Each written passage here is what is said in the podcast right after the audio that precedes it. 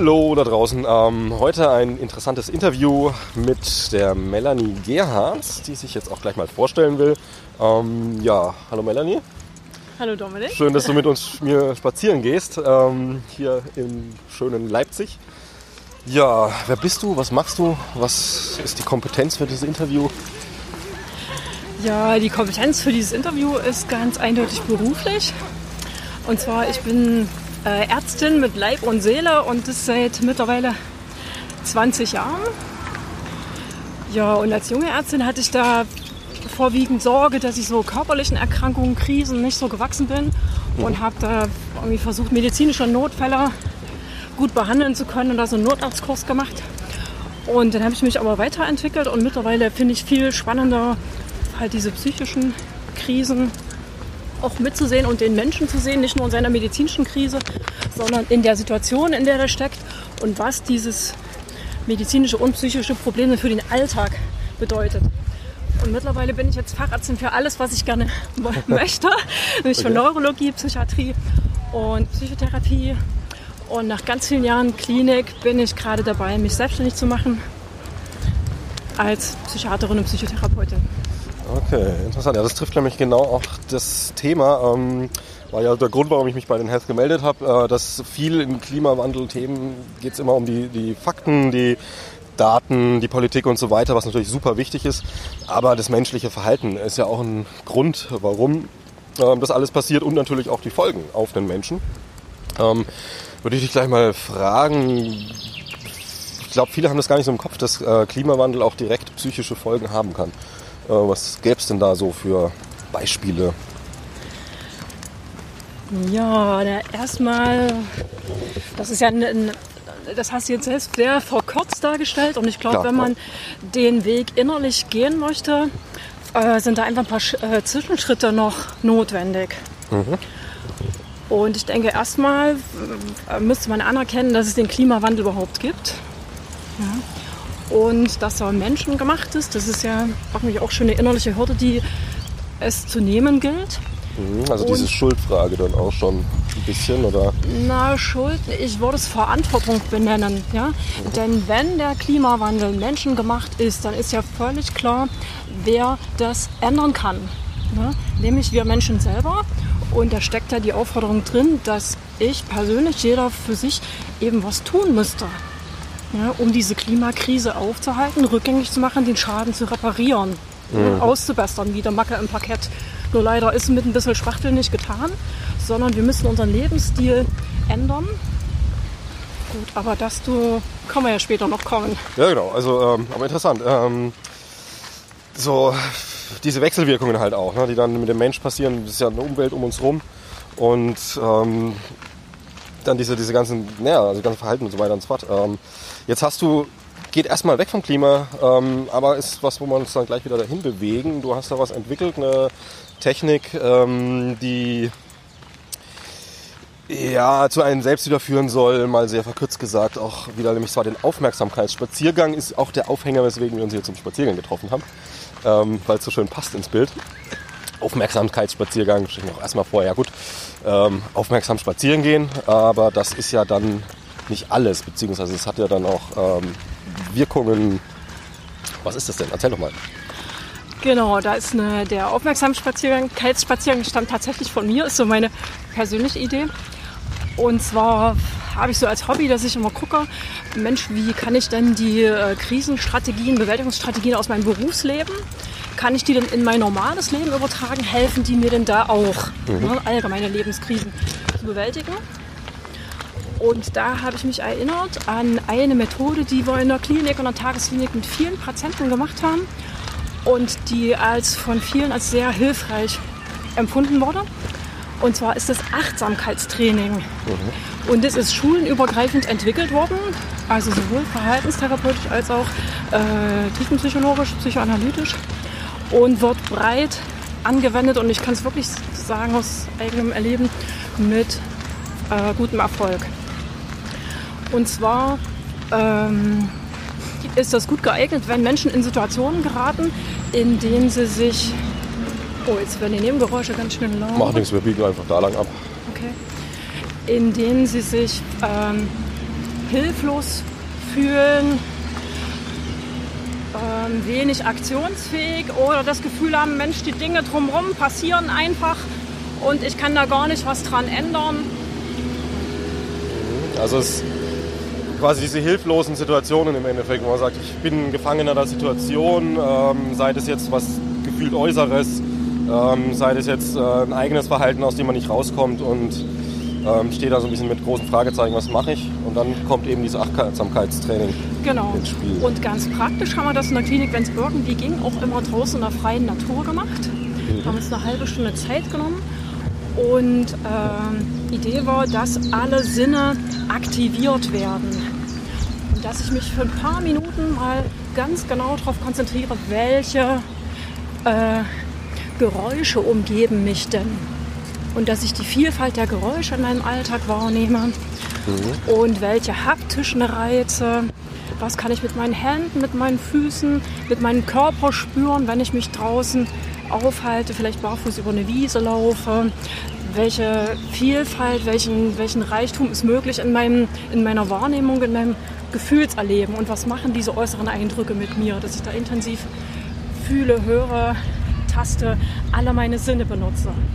Ja, es ist wirklich, wird auch sehr gezielt auch geschaut, dass jeder Sinn auch mal angespült wird. Also nicht so, naja, schau jetzt mal, welche Sinne so, sondern wirklich, okay, jetzt mach mal einen Slot ähm, höheren, Slot 10, also vielleicht nicht super streng, na, also natürlich wahrscheinlich angepasst individuell, aber schon mhm, jeder Sinn mhm. mitgenommen. Ja, genau. Also bewusst Zeit nehmen, eine bestimmte definierte Zeit für jeden Sinn und dann wirklich ganz, äh, wird meistens sehr intensives Erleben möglich. Okay. Ähm, und als Folge, als, als, Folge dessen fühlen sich in der Regel die, die das mitmachen, die Teilnehmenden sehr, sehr beschenkt und bereichert und erleben so eine, so eine innere Fülle und die gibt ihnen unheimlich Kraft und die fühlen sich wieder mehr mit sich verbunden und mit ihrem Leben und äh, können dann auch neue Denkmuster wieder entwickeln durch diese neue Erfahrung. Ne? Und dann werden manche Probleme einfacher. Also das habe ich oft erlebt in der Klinik. Mhm. Und das fand ich einfach wie so ein kleines Geschenk, da auch immer teilhaben zu können. Und und dann der Schritt zum Aufmerksamkeit zum Aufmerksamkeitsspaziergang, genau. genau. Das hat ganz persönlich was mit mir zu tun. Und zwar mit der For Future Bewegung. Gehst genau. auch gern spazieren. Das auch. Bewege mich auch ganz viel mhm. draußen. Aber letztendlich äh, habe ich irgendwann mal gemerkt, gemerkt, dass ich genau das mache. Ja, dass ich aufmerksam durch meinen Alltag gehe. Und zwar, dass ich mich frage, an welcher Stelle in meinem Alltag treffe ich klimarelevante Entscheidungen? Ja? Wo ähm, habe ich einen Einfluss auf meinen CO2-Fußabdruck in meinem Alltag? Okay, äh, die Brücke war jetzt ein bisschen schnell. Ich würde es noch mal kurz verkürzen. Also erstmal die Auf ähm, Achtsamkeitstraining, das heißt, man spürt achtsam in sich rein. Das, die Aufmerksamkeitsspaziergang ist erstmal eine Spaziergangsvariante davon? Wenn wir jetzt erstmal das CO2 noch weglassen oder... Ähm, nee, das, es ist ein ist, äh, Gedankenspaziergang. Ist ein Gedankenspaziergang, also ja. der ist konkret dafür gemacht. Zu ja. sagen, ähm, ich reflektiere quasi auch mein, nicht nur das Gefühl, was hier und da ist, sondern auch mein Verhalten. Ähm, genau. Ja. Und ich bekomme dadurch mehr so eine Kontrolle und Autonomie in meinem, in meinem Alltag. Ne? Und Klimawandel ist nicht nur irgendwas, was die, was die Politiker oder die Industrie eben entscheiden und so machen, was passiert, sondern es wird auch was, wo ich Einfluss drauf habe und wo ich mitbestimme. Ja.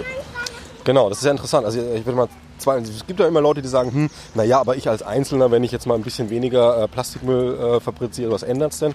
Äh, auf der anderen Seite ändert es ähm, ja vor allem Zugang zu der Sache auch. Also ich kenne das selber, ich schaue zum Beispiel sehr gerne ähm, auf Kassenbänder, wenn ich da an der Kasse stehe und schaue mir jetzt nicht an, was kaufen die Leute, weil spannend, was essen die, sondern ähm, tatsächlich, wie viel Gewicht oder, oder Masse ist das an ähm, Lebensmittel zum Beispiel und wie viel davon ist ähm, Müll. Oh, ja. Und wenn man sich das so ein bisschen bewusst anschaut, äh, dann kriegt man da ein ganz anderes Gefühl dafür. Und ähm, was ich mir jetzt vorstellen kann, ist einfach mal als Unterstellung, du kannst ja mal was zu sagen, ob das so stimmt, dass man dann auch wieder das Gefühl bekommt, handlungsfähiger zu sein. Also weil man ja in seinem eigenen mhm. Leben schon was ändern kann und dann trotzdem einfach dieses Gefühl entsteht. Also handlungsfähig das auf jeden Fall. Und was mich am meisten beeindruckt hat, war die innerliche Erfahrung, ich tue das Richtige und äh, ich merke, ich komme einfach leichter durch den Tag. Mhm. Also es fällt mir viel leichter, Entscheidungen zu treffen. Ne? Und diese CO2-Bilanz, das, das, kann man ja mal kurz zusammenfassen. Ich glaube, was so für Privatpersonen wichtig ist, äh, ist da Konsum allgemein. Im Prinzip, wie viel Konsum ähm, leiste ich mir, möchte ich haben, mhm. was brauche ich nicht. Ne? Und vor allen Dingen, was mache ich mit den Sachen, die ich nicht mehr brauche. Ja? Selbst wenn ich jetzt schwer auf Konsum verzichten kann, ist es ja trotzdem eine Möglichkeit, dass ich da meine Habseligkeiten ausmiste und die Sachen, die ich nicht mehr brauche, auch einer Nachnutzung noch zuführe. Das ist ja dann mhm. Upcycling. Mhm. Ne? Und dann müssen andere sich nicht irgendwie noch Dinge kaufen, weil ich meine rausrücke, ob nun geschenkt oder verkauft. Auf jeden Fall, dann liegen sie nicht bei mir rum. Das ist kein, also das sind weiter genutzte. Ressourcen dann. Eben. Ja? Also im Prinzip Konsum allgemein ist eine wichtige Frage. Dann Energie natürlich. Mhm. Da hat man als Privatperson ja so ein bisschen Spielraum, denke ich. Man kann sich eben für Ökostrom entscheiden oder aber nicht. Und da finde ich lohnt sich aber auf alle Fälle diese einmalige Aktivität. Mhm. Ähm, Zumal das ja tatsächlich äh, einmalig ist. Man setzt sich mal hin, sucht das raus, okay, ist ein kleiner Aufwand, aber dann ist es gemacht. Und man hat ja dann keinen kein Daueraufwand jetzt beim Ökostrom. Genau, das ist, und uns macht einfach ein, ein, gutes Gefühl und setzt ein Zeichen nach außen, okay, der Kunde wünscht äh, sauberen Strom. Ne? Genau, das gute Gefühl, das ist ja interessant, weil ähm, der Mensch ist ja sehr, sehr gefühlsgesteuert ähm, jetzt mal einfach, also das, was uns ein gutes Gefühl gibt oder da, wo man ein Belohnungsgefühl bekommt, das wiederholen wir ja gerne. Also klar, jetzt die Umstände außenrum können das beeinflussen, aber ähm, wenn mich sich was gut anfühlt, wenn was irgendwie sich wie Erfolg anfühlt oder man kriegt dann Zuneigung, man kriegt Applaus oder was auch immer, dann äh, fördert es ja dieses Verhalten. Ähm, wie siehst du das mit, mit Klima, ähm, CO2-neutralem Verhalten, klimafreundlichem Verhalten. Ähm, ich denke auch, dass wir, also genau, dass das der Weg ist. Ne? Äh, also Lust, ich würde sogar noch drastischer mhm. formulieren, Lust betontes okay. Leben. Also es passiert nicht nur, sondern ich, ich treffe bewusst Entscheidungen. Ich mache so, wie ich es möchte. Mhm. Und so wie ich es möchte, finde ich, es fühlt sich nachher gut für mich an und stimmig. Also das ist richtig klasse. Und wenn man die anderen äh, Faktoren mit anguckt, zum Beispiel bei Ernährung, da ist ja das Wichtige, sozusagen, wenn man seine CO2-Bilanz äh, da po äh, positiv einstellen möchte, dass man eben relativ biologisch und äh, saisonal ähm, auf seine Ernährung achtet, relativ äh, fleischarm. Ja, genau. Was, was, was macht das mit deiner Zunge? Jetzt nehmen wir mal diesen Lustfaktor. Also Essen, ja. das kann ja auch wirklich sehr schön sein, aber natürlich auch das Gegenteil. Also wenn man jetzt mal vergleicht, du hast, ähm, ne, also dass du jetzt Bio-Lebensmittel zum Beispiel gar nicht mal aus moralischen Gründen, sondern tatsächlich mal aus diesen Lustgründen hernimmst, ähm, im Vergleich zu einer billigen ähm, Kaufland-Karotte meinetwegen oder, oder Paprika, im Vergleich zu einer Bio-Paprika. Äh, ist das dann auch wirklich ein ja, nachweisbarer, ähm, vielleicht auch langfristig wirkender äh, Qualitätssteigerung für dein eigenes Leben? Also einfach mal ganz egoistisch gesagt, ich esse ähm, gut produziertes Biogemüse, mir geht's besser. Äh, mir geht es eher andersrum, dass ich, wenn ich in einen normalen Supermarkt gehe und sehe, zu welchen Preisen da die Lebensmittel angeboten werden, ne? mhm. die, die Milch, dann denke ich, ach du meine Güte, das ist so billig. Wie soll der arme Bauer denn da das ordentlich herstellen? Das ist gar nicht möglich. Ne? Da habe ich eher das Gefühl, dass ich mich quasi schuldig mache, wenn ich da mitmache. Okay. Mhm. Ja. Und nun habe ich aber auch Verständnis, dass nun nicht jeder und sofort und gleich alles und bio und regional und saisonal ähm, ist ja auch eine Preisfrage für manche Leute dann. Äh, für viele. Für, für viele. viele. Ja. Und das muss man ernst nehmen. Ne? Also genau, das, das ist in Ordnung. Aber da kommt das Lustprinzip. Also die mhm. meisten, die ich getroffen habe, die haben dann doch Lust und sagen, okay, also die eine Sache, das ist mir jetzt so wichtig und das möchte ich jetzt gerne in Bio haben. Ne? Und das ist für manche der Käse und für manche die Karotte. Und das ist so der kleine Luxus im Alltag. Und dann sagen die, mhm. und das hole ich mir im Bioladen und das äh, genieße ich und das gönne ich mir ähm, das ist praktisch der kleine Luxus im Alltag. Und das kann ein Riesengeschenk sein und daraus erwachsen dann auch oft andere Veränderungen, ne? dass auch andere Entscheidungen ähm, zugunsten eines besseren CO2-Abdrucks getroffen werden. Hm. Hattest du bei deinem eigenen CO2-Spaziergang äh, ein ganz spezielles Aha-Erlebnis, womit du vielleicht auch gar nicht gerechnet hast? Man hat ja so seine blinden Flecken zum Beispiel, die einem dann auffallen oder vielleicht auch einen positiven, wo du merkst, du bist da schon sehr weit und hast nie drüber nachgedacht. Also das, äh, das äh, Überraschende war mhm. tatsächlich, dass wenn man einmal diesen Weg, wenn ich, das, als ich diesen Weg eingeschlagen habe, äh, dass der Weg sich so fast wie so ein bisschen verselbstständigt. Okay. Und ich dann immer gucke, Mensch, an welcher Ecke könnte ich denn, könnte ich denn noch? Äh, worauf habe ich denn jetzt noch Lust? Was möchte ich denn jetzt mal Neues ausprobieren ne, und mhm. verändern? Ähm, um jetzt noch mehr CO2 einzusparen und dass es eben noch besser anfühlt. Genau. Und es gibt auch Sachen, die müssen sein, trotz CO2, die erlaube ich mir dann auch und dann Klar. ist es so. Mhm. Ja. Also da auch ein ganz bewusstes ähm, nicht, nicht schuldig fühlen, wenn es eben, naja, der die Situation hergibt. Du musst irgendwo arbeiten, hast eine Reise, musst halt nun mal dahin mit dem Auto zum Beispiel, weil kein Zug dahin fährt aufs Dorf, oder? Ja, also ich, ich will nicht meinen Alltag komplizierter machen, ich will den leichter machen. Okay. Und tatsächlich mit, mit äh, der Methode geht es leichter. Also du hast quasi äh, deinen CO2-Fußabdruck ähm, verkleinert und deinen Alltag erleichtert und dein Leben äh, hat Qualität, Qualitätssprung, Steigerung nochmal genommen. Und ich habe innere Stabilität gewonnen. Ne? Das mhm. sind ja drei in einem sozusagen. Ja, genau.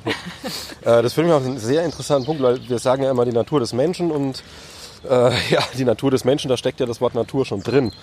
Mm, wir sind jetzt hier gerade im ähm, Clara Park, wie man sieht. Sehr schön, äh, irgendwie auch verständlich, ne, dass wir hier spazieren gehen und jetzt äh, nicht an der ähm, Hauptstraße. Und ähm, dieses Ding, andere Leute haben wiederum in ihrem Büro eine Topfpflanze. Die Topfpflanze, die bringt mir ja gar nichts auf dem Schreibtisch, außer dass sie Platz wegnimmt. Aber warum dieses Natursuchen und vor allem dann auch so, oh, ich habe einen stressigen Tag, ich gehe jetzt mal spazieren im Park. Äh, wie ist das denn? Ist unsere menschliche Natur in der Natur einfach besser aufgehoben als meinetwegen ähm, auf dem Parkplatz? das denke ich schon. Und dazu habe ich jetzt keine wissenschaftlichen Studien gelesen und weiß gar nicht, ob es die gibt. Okay. Aber vielleicht Aber, Erfahrungswerte aus, aus dem Praxisalltag, aus dem Krankenhausalltag? Genau, also das, äh, da könnte ich mir was, also da habe ich eine innere Hinleitung dazu aus dem tiefenpsychologischen mhm. äh, Vorgehen. Und zwar durch die tiefenpsychologische Therapie von Patienten habe ich die, oder da ist halt äh, Inhalt, dass wir gemeinsam im Kontakt mit dem Patienten herausfinden, welche Verhaltensmuster sind heute im Erwachsenenleben etabliert. Mhm. Machen die Sinn, machen die keinen Sinn? Wie geht es mir, wenn ich die nutze? Und wo kommen die dann her? Wie, wie kommt es denn, dass die so eine Kraft und so eine Stärke haben? Und in der Regel kommen diese Verhaltensmuster aus der Kindheit. Mhm. Und wir stellen als Erwachsene immer wieder diese vertraute äh, Situation her, wie sie damals war. Damals konnten wir nicht, ein, also haben wir angenommen, dass uns die gut getan hat.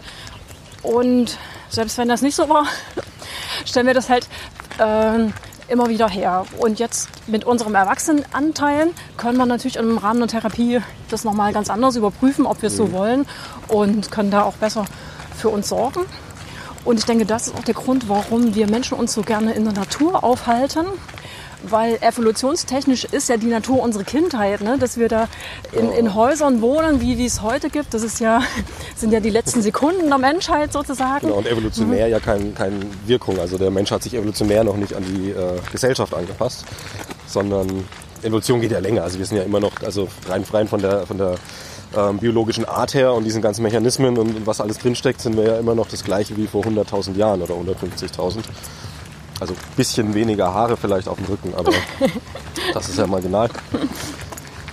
Genau, also ich glaube, dass die, diese Verbundenheit mit der Natur, dass es für uns Menschen was ganz äh, Wichtiges und Haltgebendes ist. Ne? Mhm. Und wenn die jetzt bedroht ist, wie, wie es ja heute durch den Klimawandel passiert, ne? mit Artensterben, massiven Artensterben, massiven Veränderungen, äh, dann macht das mit uns was. Und manche Vorgänge werden uns bewusst und manche sind uns eben auch noch nicht bewusst.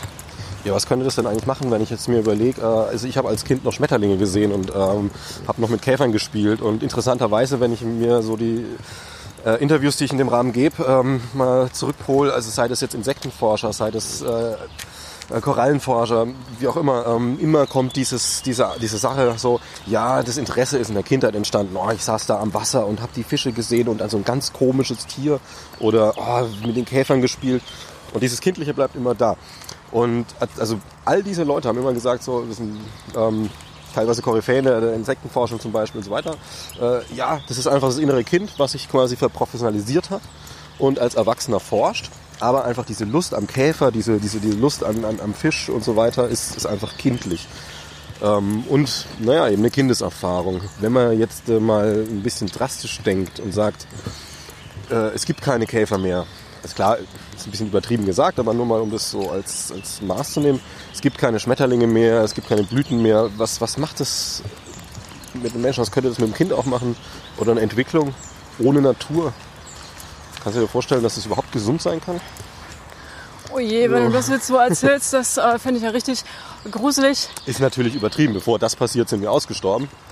Aber hm. einfach so als, als ähm, ja. Denkrichtung. Also da, da, wird mir schon viel schneller gruselig, okay. wenn ich äh, heutzutage quasi schon in Harz gehe und da dieses massive äh, Baumsterben mhm. anschaue. Ähm, aufgrund des Borkenkäfers das ist schon richtig gruselig. Ne? Und wenn wir denken, okay, die Arten gehen uns nur ein Stück voraus und ein bisschen besser sind wir angepasst, wir Menschen, mhm. als die Tiere, dann erlebe ich schon den Zustand heute als bedrohlich. Und ich als Mediziner sehe auch im Krankenhaus heute schon viele Patienten, die Krisen haben, körperlich und psychischer, aufgrund des Klimawandels. Ne, das wird okay. noch nicht so ausgesprochen, aber genau das ist der Fall. Und wir als Health for Future sind dabei, das auch so zu benennen und, und, und zu, zu thematisieren. Ne? Dass ein bisschen verständlicher wird, was jetzt hier gerade passiert. Mhm. Ähm, was meinst du jetzt als Krisen durch den Klimawandel? Also so zum Beispiel, was, wie ist das angetriggert? Was passiert da? Ja, das fällt ja auch jetzt nicht alles so ganz vom Himmel, mhm. sondern ähm, ist ja auch schon ein paar Jahre im Gespräch. Mhm. Äh, Weil fühlbar wird es ja jetzt die letzten Jahre erst richtig. Ja, ja. Und äh, je mehr ich mich damit beschäftige, umso mehr staune ich, was ich eigentlich so für Rückenhalt und Unterstützung aus den medizinischen Fachgesellschaften quasi auch von oben schon habe. Ja? Okay. Also die meisten Mediziner werden das Magazin Lancet kennen. Das mhm. ist so das Wissenschaftsmagazin, wo jeder mal veröffentlicht haben möchte. Und ähm, können wir das Interview anbieten? ich glaube, die spielen in einer anderen Liga. Okay. genau. Und äh, die veröffentlichen seit 2015 jedes Jahr einen Report, wo die wirklich äh, Wissenschaftler einladen, die zu Klimawandel und Gesundheit ihre Forschung, ihre Erkenntnisse da jedes Jahr äh, publizieren. Okay. Ne? Das passiert seit fünf Jahren. Mhm. Ne? Dieses Jahr ist es erstmalig auch in Deutsch erschienen oder 2019 äh, äh, im November. Genau. Und ähm, praktisch 2017 hat der Weltärztebund äh, schon aufgerufen, dass die Mediziner bitte aktiv werden sollen und sich laut aussprechen sollen, dass sie wünschen, dass das Klima geschützt wird und die Gesundheit geschützt wird. Ähm, das hat praktisch der Weltärztebund 2017 mhm. gesagt und 2019 der Bundesärztekammerpräsident von Deutschland. Okay.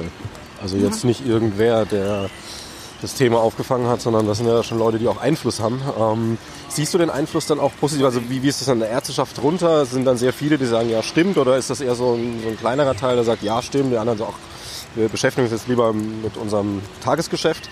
Wie ist da das Bewusstsein? Also ja, ähm, also ich glaube, dass äh, viele Ärzte so inhaltlich äh, sich verantwortlich fühlen den Patienten und sagen, nee, und sie machen hier ihre Arbeit und sie kümmern sich um äh, die Patienten vor Ort. Und ich denke, mittlerweile aufgrund dieser drastischen Veränderungen durch den Klimawandel sind wir als Ärzte auch gefordert, da gesellschaftlich sichtbarer zu werden und äh, Positionen zu beziehen. Genau.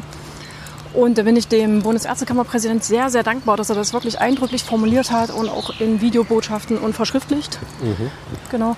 Dann haben wir Gelegenheit, jetzt mit diesen Landesärztekammern und der Kreis, äh, Stadt, äh, Kreisärztekammer hier in Leipzig Kontakt aufzunehmen und sagen, wie können wir das denn umsetzen, was der Bundesärztekammerpräsident sich wünscht. Der wünscht sich nämlich, ähm, dass wir in die Weiterbildung, Aus- und Fortbildung halt diese, ähm, das Thema einbringen, praktisch Klima- und Gesundheitskrise, dass praktisch diese auch die Corona-Pandemie, die wir jetzt haben, dass es nur eine kleine Spielart praktisch der Klimakrise ist durch diese mhm. Vektorverschiebung von bestimmten Erregern mhm. und dass wir auch in der Medizin viel planetarer denken müssen. Und das ist ja nur möglich, wenn wir darüber reden. Und wenn es da Fortbildungsinhalte gibt. Das ist natürlich das Ding. Ähm, es ist klar schön, wenn, wenn das allen möglichen Leuten, dann auch Fachleuten, Ärzten und so weiter bewusst ist, das Ganze. Ähm, nur ist natürlich relativ wenig geholfen, wenn die Politik da nicht mitzieht. Das ist ja nun mal leider Fakt, ähm, dass die Entscheidungen dann, also ganz einfach jetzt, einfaches Beispiel, äh, kann man noch Windräder irgendwo hinbauen oder nicht? Das ist erstmal eine politische Entscheidung. Wie siehst denn du da die Einflussmöglichkeiten von der Ärzteschaft als Health for Future? Als Future. Wenn ich die nicht sehen würde, wäre ich nicht hier. Okay. Ja. Ich also dein, deine Intention ist schon auf jeden Fall deine Motivation auch eine politische zu sagen, okay, auf die Politik einwirken. Ganz klar. Ganz klar.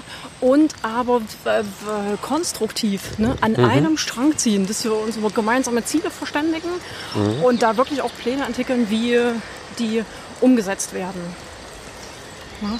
Und für mich geht gar nicht, dass man 2015 so ein Pariser Klimaabkommen äh, unterschreibt und dann da gar keinen äh, Plan entwickelt, wie, wie der dann einzuhalten gibt. Ist. Ja, das ist ja das, was man als kleines Kind, also als Schulkind schon lernt. So, ne? Also nicht nur sagen, sondern dann halt auch machen. Und, mhm. das, ähm, und da ist, ist mir ein Modell aus der Medizin eingefallen. Das ist jetzt ziemlich krass, aber letztendlich, wenn mhm. man das auf die Politik äh, anwendet oder ein bisschen davon in die Politik übertragen könnte, ähm, dann könnte das vielleicht auch ein Anschluss zum Umdenken sein. Mhm. Und zwar, wenn ein Patient ins Krankenhaus kommt, machen die Ärzte ganz viel Diagnostik und dann sind die, findet ja in der Regel eine Beratung statt. Was ist denn möglich? Ne? Und die Beratung könnte aussehen, ja, wir können sie heilen, es ist Heilung möglich, ein kurativer Ansatz. Mhm. Oder ähm, die Nachricht ist, das Grundleiden können wir nicht äh, heilen. Das wird in irgendeiner Form bestehen bleiben. Mhm. Aber wir können die Beschwerden, die das macht, ähm, beeinflussen, sodass es einen erträglichen Alltag gibt. Ne? Dass der Alltag nicht so beeinflusst ist und das ist der palliative Ansatz. Mhm. Und das macht ganz, ganz oft Sinn, gibt Work in der Medizin. Ne? Äh, gibt ganz viel Lebensqualität und, und Erleichterungen. Für, also da können ganz viele profitieren davon. Ja? Und wenn ich jetzt das Problem Klimawandel mal also als Diagnose nehme oder nicht den Tumor, den man halt mhm. halt rausoperieren kann oder nicht. Naja, es ist ja. ein Problem auf einem geschlossenen System. Das kann man ja so sehen, oder? Genau, und, und äh, das geschlossene System Erde und der Klimawandel, die Situation, wenn das die Krankheit ist, dann ist für mich klar, dass es einen kurativen Ansatz gibt, ne? dass es eine Heilung gibt. Mhm. Und zwar möglichst schnell unseren CO2-Abdruck runterfahren, ne? CO2-Neutralität äh, schaffen. Mhm. Äh, aus meiner Sicht, medizinischen Sicht, ist Heilung möglich. Ne? Und ich erlebe aber, was die Politik macht, dass die mir ungefragt einen palliativen Ansatz anbieten. Und das mhm. finde ich nicht fair. Okay. Ja? Also da wird, da wird gesagt, naja, die Wirtschaft muss ja hochgefahren werden und die Arbeitsplätze müssen bleiben und wir können dies nicht, wir können hier nicht und das können wir den Menschen alles nicht zumuten und das verstehen die nicht und das wäre zu viel. Also es wird quasi nicht gesagt, ähm, der Klimawandel ist nicht mehr aufhaltbar, sondern der Klimawandel wäre zwar aufhaltbar, aber ähm, das können wir den Menschen nicht antun, also halten wir nicht auf, sondern tun nur ein bisschen Kosmetik, palliativ. Also wenn ich das politische Handeln mir anschaue für unsere Bundesregierung mhm. und das übersetze ja, dann ähm, sieht es für mich so aus, als wenn die Bundesregierung denkt, na, den Klimawandel können wir sowieso nicht mehr aufhandeln, äh, aufhalten und deswegen gibt es jetzt Trostflästerchen hier und dort. Ja. Und ich fühle mich nicht gut beraten. Die richtige Beratung müsste sein, ja, der Klimawandel ist aufzuhalten. Es wäre für uns alle längerfristig besser. Und wir müssen uns dazu aber verändern. Und dass wir das können, diese Veränderung, das hat ja jüngst die Klimakrise gezeigt. Äh, die, die, äh, äh Corona-Krise, genau. Corona ja, plötzlich ne? geht ganz viel. Interessanterweise auch ähm, Das ist so ein Bild, 80 Prozent der Wirtschaft sind, sind mehr oder weniger abgestürzt. Warum? Weil wir alles Unnötige weggelassen haben. Wir sind ja immer noch im Supermarkt, haben Klopapier gekauft und Nudeln. Also das äh, Überleben war gesichert. Und dass man da auch einfach Schritte zurückgeht. Ähm, ist das ein politisches Problem letztlich, äh, dass da palliativ gearbeitet wird? Weil du sagst ja, und das ist auch relativ offensichtlich, dass da die Politik ähm, die Wirtschaft schützt. Oder ist da die Politik äh, ja vielleicht schon gar nicht mehr das stärkste Hebel, stärkste Glied? Das weiß ich ja am Ende nicht. Ne? Aber ich weiß, die Politiker haben, also das habe ich ja jetzt gesehen in der Corona-Krise, äh, die haben die Power, da wirklich auch drastische Veränderungen zu vermitteln. Mhm. Das ist ja mhm. über weite ja, Strecken angenommen worden. Die Kommunikation hat gut funktioniert und es sind ganz viele äh, Modelle überlegt worden, wie diese Krise ähm, gehandelt werden kann. Und es hat ja tatsächlich gut funktioniert. Mhm. Wir haben ja in Deutschland nicht bei weitem nicht so eine dramatischen Bilder oder Situationen erleben müssen, wie es in vielen anderen Ländern war. Und dafür wirklich ein ganz großes Dankeschön an die Politiker. Und bitte die Technik, die ihr verwendet habt, bitte für die Klimakrise anwenden. Also du würdest jetzt auch sagen, äh, nehmen wir jetzt mal Corona ähm, als Testfall. Also der Test war erfolgreich, der Umgang mit diesen größeren Problemen und auch sich wirklich zu beschränken. Also, also man kann es den Menschen wirklich ähm, antun, in Anführungsstrichen. Wobei es ja, kommen wir noch drauf, äh, eigentlich eher positive Effekte dann wären. Also ich habe, ich persönlich war wirklich sehr angenehm überrascht von der Politik. Ich habe mich informiert gefühlt, beraten gefühlt. Mhm. Ganz viele Menschen haben sich Gedanken gemacht, viel erwogen und äh, da kurzfristig Pläne gemacht. Also da habe ich die Bundesregierung relativ vereint und sehr fürsorglich erlebt.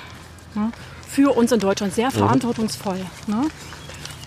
Und jetzt bitte ich darum, also auch zu der Verantwortung zu stehen, dass wir in Deutschland das Pariser Klimaabkommen unterschrieben haben. Mhm.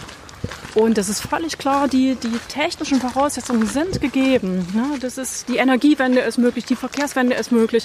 Wir brauchen keine hochtrabenden Erfindungen. Das ist alles möglich. Ne? Die äh, wirtschaftlichen Mittel gibt es auch. Ne? Die CO2-Steuer, wenn wir die hochfahren, ähm, da würde der Markt sehr viel regulieren, was im Interesse eine Abwendung der Klimakrise wäre. Momentan hängt es ganz eindeutig an den politischen Entscheidungen. Genau. Und das ist meine Botschaft für jeden Einzelnen von uns. Mhm. Ähm, ich selber muss mitmachen. Ich selber muss meinen Beitrag leisten. Das ist das eine. Und wenn ich wirklich will, dass hier auch was passiert in Deutschland, muss ich politisch aktiv werden und ähm, auch ganz klar sagen, dass ich diese Forderung an die Politik habe. Ich glaube, dann wird es auch einfacher für die Politiker, ne, wenn die merken, Mensch, der Wähler will das ne, oder die Wählerin, dann ähm, naja, ist es auch leichter, Veränderungen genau. durchzusetzen. Ja. Genau. Und diese Worte sage ich jetzt hier als, als Mutter und als Ärztin und Therapeutin und mhm. Okay, also da ist jetzt. Und als äh, Wählerin natürlich. Ja. Also von, von praktischer Erfahrung, Erleben über, über Fachkompetenz, es schließt sich alles in, in, in eine Antwort ein sozusagen. Also es geht, schaut bald alles in die gleiche Richtung. Und als krisenerprobter Mitmensch ja auch, ja. Genau, ja, du bist ja auch, hast ja auch mit äh, vielen Krisen äh, arbeitsmäßig zu tun, kriegst es ja mit und da musst du ja ganz konkret auch methodisch mit umgehen. Also sicherlich ist es nicht nur Methodik, sondern viel Einfühlungsvermögen auch und individuell, aber ähm, wenn du jetzt äh, jemanden hast mit, mit äh, dem und dem Problem, das, das ist was ganz anderes. Also du hast ja deine Methodiken. Du musst ja erstmal sachlich auch betrachten können und ich sag mal Probleme gut äh, analysieren und sehr lösungsorientiert analysieren können. Stimmt, also das ist das, was Mediziner in der Regel gut können. Ne? Die haben in der Regel komplexe Situationen, weil es bei mhm. jedem ein bisschen anders ist. Und die haben bedrohliche Situationen. Ne? Und dass wir dann sagen, okay, und in der Situation macht das und das Sinn. Und wenn dann neue Faktoren dazu kommen, dann evaluieren wir den Prozess neu. Also das kriegen Mediziner, sind gute Krisenmanager und können da mhm. die Linie halten. Und ich würde mir wünschen, dass Politiker das auch so sein können und da auch gute Methoden ähm, für sich finden, wie da politisch die Linie gerade gezogen werden kann. Wir hatten ja vorhin schon so, wir, wir, sind Kinder der Natur, der Mensch ist in der Natur entstanden und nicht, nicht, nicht im Hochhaus. Ähm, wenn man das jetzt nochmal hernimmt, also diese dieses Rückkehr zur Natur äh, und auch eine gewisse Demut entwickeln, zu sich kommen, das sind jetzt viele Dinge, aber hängt das zusammen? Also zu sagen, hey, Ich kann über einen Kontakt mit der Natur, dadurch, dass ich einen Tag wandern gehe, spazieren gehe, ähm, finde ich, finde ich dann mehr zu mir, werde ruhiger, entspannter, ähm, nicht mehr so gehetzt, wie in unserer Gesellschaft ja sehr viele sind. Und dadurch natürlich auch wieder dem Klimahandeln gegenüber. Also wer weniger gehetzt ist, muss weniger shoppen gehen zum Kompensieren. Das stimmt. Also das, äh, das Phänomen gibt es, ne? diese Übersprungshandlungen ne? oder Kompensationsmechanismen. Für die einen ist das äh, Shoppen gehen, für die anderen ist das Essen, für, das anderen, äh, für die nächsten ist es Drogenkonsum. Ne? Ähm, schreien, ausagieren. Also da gibt es ganz viele Spielarten. Und je besser ich mit mir verbunden bin, umso mehr muss ich so eine Ersatzhandlung machen. Ne? Und da spielt Natu Natur natürlich eine wichtige Rolle. Interessant, dass es auch natürlich heißt, das Wort. Dass es sich das Wahre auf die Natur wieder bezieht. Ein freudscher Versprecher. Ja, also nicht nur falsch, es ist äh, rhetorisch interessant, dass es wirklich verbunden ist. Also es kommt ja nicht von ungefähr, dass das Wort natürlich ähm, was Richtiges beschreibt. Also natürlich heißt ja was, was ähm, Wahres. Okay, aber Genau. Und äh, dafür habe ich für mich persönlich so das Bild eines Ressourcenkoffers, will ich es mal nennen. genau, den Wald. Ne? Nachricht für alle Eltern. Wenn ich mit meinem Kind losgehe, als Mutter nehme ich eine Wickeltasche mit und nehme ich was zu essen, was zu trinken mit. Irgendwie Dinge, um die Bedürfnisse meines Kindes äh, zu erfüllen, ne? Krisen zu managen. Das sind da äh, solche Tools notwendig. Aber habe ich dann auch an mich gedacht, an, als Erwachsenen. Ne?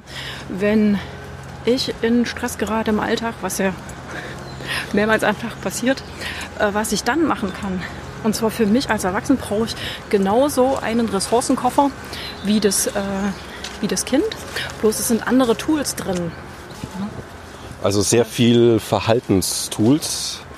Genau. Ähm, da sind meine persönlichen Schätze drin, die dazu führen, dass ich ein bisschen von meiner Spannung, die mir zu viel erscheint und mich stresst, dass ich die runternehmen kann.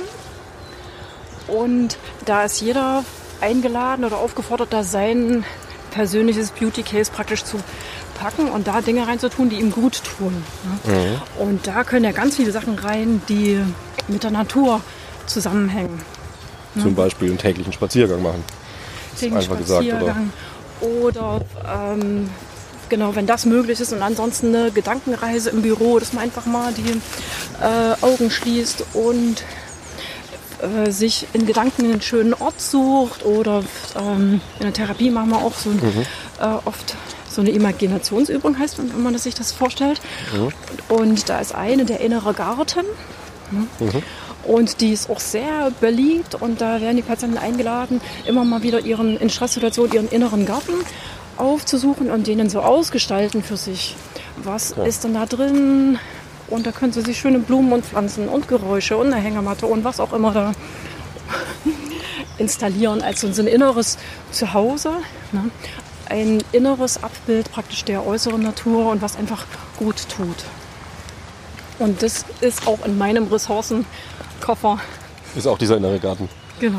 Ist der immer gleich oder ändert sich der auch von, von Tagesform vielleicht, Erlebnis? Man hat mal einen gestressten Tag gehabt, dann hat man mal einen Tag, der angenehm anstrengend war. Ist ja auch, ne, erzeugt ja andere Imaginationsanstöße vielleicht. Ja, ja, da ist ganz viel Wildwuchs und da, das bleibt auch nicht alles im Beet und so, genau. Noch ein inneres Abenteuer.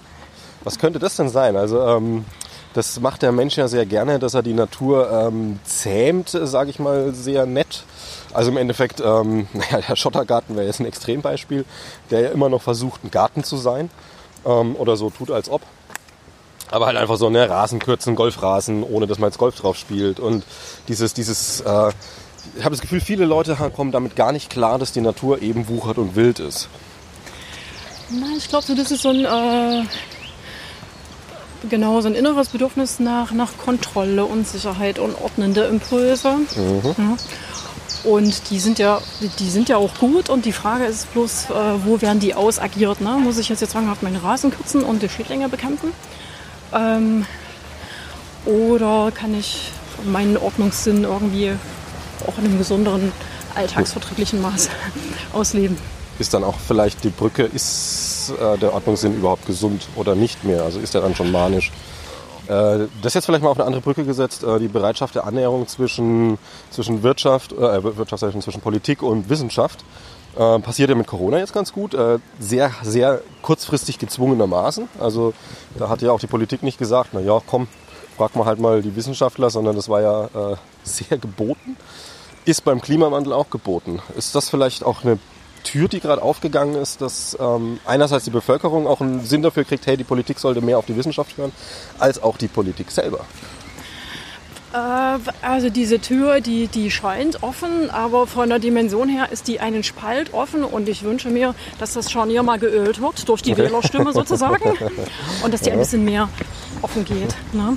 Also ganz praktisches Beispiel, es geht nicht, dass jetzt der Solar Solardeckel schon mehrmals versucht wurde, äh, praktisch den Solardeckel abzuschaffen. Das wurde jetzt mhm. vor mehreren Monaten beschlossen und jetzt nochmal beschlossen und passiert ist nichts, also keine politische Entscheidung.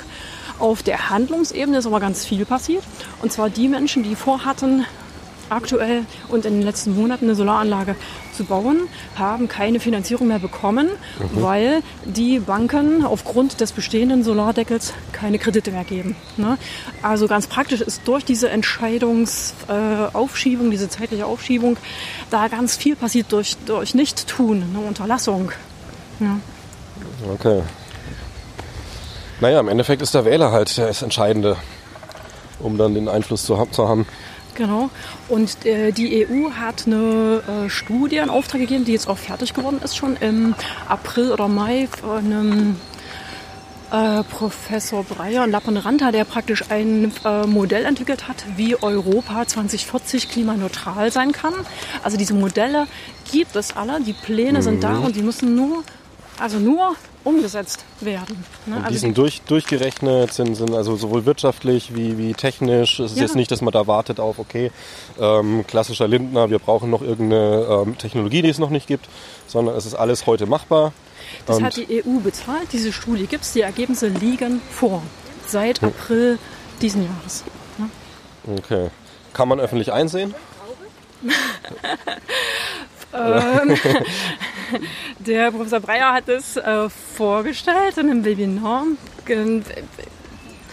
inwieweit diese rausgegeben wird von der EU. Auf jeden Fall äh, kann man ihn anschreiben. Über mhm. die Scientists ist der Kontakt möglich. Wer das haben möchte, äh, würden wir versuchen, das zu ermöglichen. Okay, wie ist es mit den Health? Ähm, Gibt es Sachen, wo ihr sagt, ja, da, da äh, könnte sich noch was entwickeln, da wäre es schön, wenn, was ich da ist jetzt zum Beispiel jetzt die Zuhörerinnen und Zuhörer gefragt. Ähm, habt ihr, habt ihr da Ressourcen noch offen oder sagen wir, sagt hier, wir können auch was bieten? Das geht natürlich andersrum auch, dass man sagt so, hey, wir können Infos bieten. Ähm, warum sollte jemand, der jetzt zuschaut, äh, Kontakt aufnehmen? Was sollte überhaupt? Weil er, also. äh, weil er sich angesprochen fühlt. Okay. und denkt, nee, jetzt muss ich doch aber auch, und, und selbst wenn ich nur äh, wenig machen kann, ähm, mhm. das, das hat irgendeine Seite in mir zum Klingen gebracht. Ähm, und jetzt ist der Punkt und jetzt melde ich mich mal. Und da würden wir uns tatsächlich wirklich sehr freuen. Mhm. Die For Future Bewegung ist breit im Netz zu finden. Und mhm. da stehen wirklich Menschen dahinter. Ne? Also sowohl die Parents for Future als auch die Health for Future, die Scientists und die anderen, die mir jetzt bitte verzeihen mögen, dass ich sie mhm. nicht alle melde. Also alles, was unter dem Dach Fridays irgendwie weiter entstanden ist, so ein bisschen. Genau, also, die Erwachsenen, ja. die hinter den Kindern stehen ne? und, mhm. oder den genau. Jugendlichen genau. der nachkommenden Generation und die Erwachsenen, die sich verantwortlich fühlen und sagen, die Kinder haben Recht und wir können die da nicht alleine stehen lassen. Die schaffen mhm. das nicht alleine, wir müssen es alle machen. Mhm. Ne? Oder zumindest mehr als nur die kommende Generation. Also also hinter diesen E-Mail-Adressen stecken wirklich Menschen mit Herzblut. Ne? Mhm. So einer wie ich. Ich bin Gründungsmitglied hier in Leipzig von den Parents for Future und wir mhm. haben hier Elternabende gemacht, um einfach mit Eltern ins Gespräch zu kommen. Ja, was macht der Klimawandel und diese for Future äh, Demonstrationen bei Ihnen in der Familie? Wie wollen Sie das handhaben? Ne? Mhm. Oder bei euch? Und äh, später haben wir mitbekommen, diese Elternschiene reicht nicht. Also das ist, wir sind viel wirkungsvoller, wenn wir diese, diesen Berufskontext mit aufmachen. Und dann bin ich auch Gründungsmitglied bei von Health for Future hier in Leipzig. Mhm. Und wir sind eine kleine, aber sehr aktive Gruppe und haben ganz viele Ideen und brauchen unbedingt noch Mitstreiter. und manchmal hilft es wirklich schon, bloß Kontakte herzustellen und also wirklich auch mit ganz, ganz kleinen zeitlichen Möglichkeiten können da schon große Aktivitäten umgesetzt werden und unterstützt werden. Also bitte unbedingt Kontakt aufnehmen. Du, Und, ha ja. du hast es mitgegründet, bist da engagiert. Ähm, das geht jetzt, also seit, seit äh, wie lange etwa beschäftigst du dich in dieser, sag ich mal, ähm, Form mit Klimawandel? Also wann wurden, wurden die Parents gegründet in Leipzig? Ähm, na, relativ schnell, nachdem das praktisch in Leipzig losging mit den, ähm, for Fri ähm, mit den Fridays-Demonstrationen. Das Also zwei Ich glaub, Jahre fast. Und, ungefähr zwei Jahre. Und die Herz sind relativ jung, die gibt es erst seit letzten August, September. Also wir haben noch nicht mal ein Jahr. Mhm. Und ähm, dafür haben wir schon äh, viel erreicht, sind mit vielen in äh, Kontakt gewesen. Genau, weil das Ding ist nämlich, ähm, es klingt nach Ehrenamt, ist wahrscheinlich Ehrenamt, wirst nicht davon bezahlt. Also ähm, es klingt nach Arbeit. Man hat auch mal was zu tun. Also du sitzt wahrscheinlich auch außerhalb von, von der eigentlichen Arbeit, manchmal dann am Schreibtisch und hast einfach noch einiges zu machen. Ja.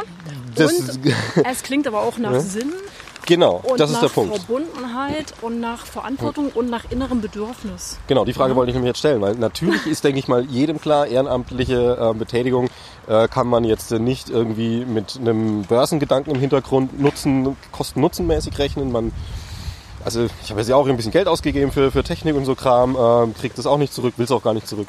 Ähm, aber was gibt es dir? Also was hast du jetzt so in diesen zwei Jahren, wo du sagst so, huh, das, äh, diese, das ist ein Engagement, das, das zum Glück habe ich es gemacht, zum Glück mache ich das. Ja, also das ist ähm, der, der Sog ist das Thema, was uns verbindet. Ja? Dass wir sagen, Mensch, das kann doch nicht sein, dass man hier die Augen zumacht, diese Klimakrise und so kann es nicht weitergehen. Und äh, hier muss man aufstehen und, und was dagegen machen, im Interesse von uns allen. Ne? Von der nachfolgenden Generation und speziell halt auch äh, von der körperlichen und psychischen Gesundheit. Und auch dieses Gefühl, hey, da gibt's mehr Leute. Ähm, dann hast du was ich, über die Parents, über die Health irgendwie wieder eine andere Gruppe mal kennengelernt und, und so geht so ein bisschen so eine Welt auf, wie viele Leute da eigentlich sich schon vernetzen, organisieren, um ähm, dieses Thema antreiben, was ja auch angenehm ist. Wir sind ja keine Einzelwesen, die, die alleine im Wald sitzen möchten oder auf dem Parkplatz, sondern ähm, gerne mit anderen Menschen in Kontakt sind. Und also ich lebe auch über diese Aktion oder diese Verbundenheit, Organisation meine Kreativität aus. Okay. Ah ja. Mhm.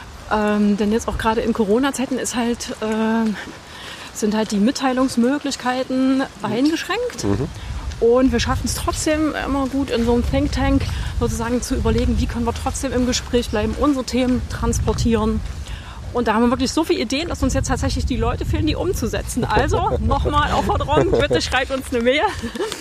Wir schicken euch einen Newsletter, wenn ihr möchtet. Oder wenn ihr eine Frage habt, irgendwas nicht verstanden habt. Also man kann sich quasi aktiv selber einbringen, auch mit eigenen Ideen. Man kann aber auch einfach andocken und sagen, oh, ich will jetzt, weiß nicht, was ich mir jetzt ausdenken soll, aber es gibt ja was, da mache ich einfach mit. Genau, wir haben diese Mitmachaktion und ähm, ähm, das ist jetzt was ganz Einfaches. Wer zum Beispiel gerne Fahrrad fährt und die For Future Bewegung unterstützen möchte, da gibt es ein, ein ganz cooles Beispiel oder eine ganz coole Möglichkeit, wie das geht. Und zwar die For Future Bewegung Leipzig hat sich zusammengeschlossen in so einem Aktionsbündnis Leipzig fürs Klima. Und dafür, dass wir hier in Leipzig den Klimanotstand ausgerufen haben, finde ich, sieht und hört man relativ wenig. Und ja, es ist jetzt kein, kein ernst genommener Notstand. So. Na gut, die Not ist jetzt vielleicht woanders gesehen, Ja, aber das wollen wir ein bisschen mehr wieder äh, sichtbar machen lassen, werden lassen. Und dieses neu gegründete Aktionsbündnis Leipzig fürs Klima ist auch im Netz verfügbar. Und wir haben uns erstmalig angemeldet beim Stadtradeln in Leipzig. Das findet im September statt. Und wenn ihr mit einen Beitrag dafür setzen wollt, dass Klimaschutz speziell in Leipzig euch wichtig ist und dass ihr euch dafür einsetzt. Und wenn ihr gerne Fahrrad fahrt, dann meldet euch doch jetzt schon bitte in unserem Team an und radelt im September und sammelt fleißig Kilometer. Und wenn es nach uns geht, wir würden gern das Team mit den meisten Teilnehmern und der größten Kilometerzahl sein. Das wollen wir aber auch. Ähm, also ihr als Health meinst du jetzt? Nee, diese, äh, Ah, die, okay. die ganze For Future. Ganze For Future, Also die, die okay. Scientists haben ein Unterteam, die Health haben ein genau. Unterteam, die Ja. Parents, genau. Äh, die Students, die äh, Fridays natürlich, genau. Und äh, die fahren alle zusammen in dem, in dem Team äh, Leipzig fürs Klima. Mhm, Genau. Okay. Und, Und, die das soll. treten ja. erstmalig an und ich bin wirklich gespannt, was da passiert. Okay, das passiert deutschlandweit das Ganze und ähm, Leipzig soll da.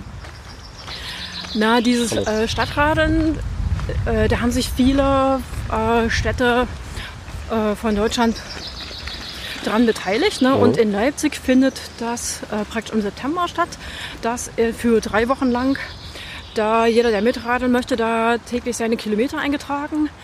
Äh, eintragen Genau, was, was, was passiert eigentlich? Ich dachte, das klingt erstmal wie ein Tag äh, Radfahren, aber das ist es nicht. Sondern Nee. Sondern äh, da werden die Radkilometer in einem definierten Zeitraum von, von drei Wochen im September gesammelt. Und da wird geschaut, welche Gruppe hat die meisten Kilometer erradelt und es gibt auch Preise zu gewinnen oder welche Gruppe ist am Teilnehmerstärksten oder welche Gruppe hat die meisten Kilometer pro Teilnehmer und noch ein paar andere Faktoren. Und wir würden gern da ein Zeichen setzen als For Future Bewegung, dass Klimaschutz in Leipzig ein wichtiges Thema ist. Und ähm, deswegen unterstützt uns doch bitte beim Stadtradeln im September. Okay. Ja.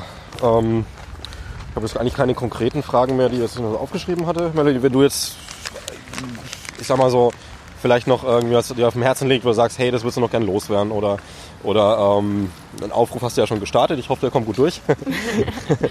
Und ähm, aber wenn es noch irgendwas gibt, wo du sagst, okay, das wäre jetzt ein runder Abschluss oder ist dir noch wichtig zu sagen, hat vielleicht einfach auch jetzt gefehlt im Thema, wäre das jetzt auf jeden Fall nochmal eine Möglichkeit.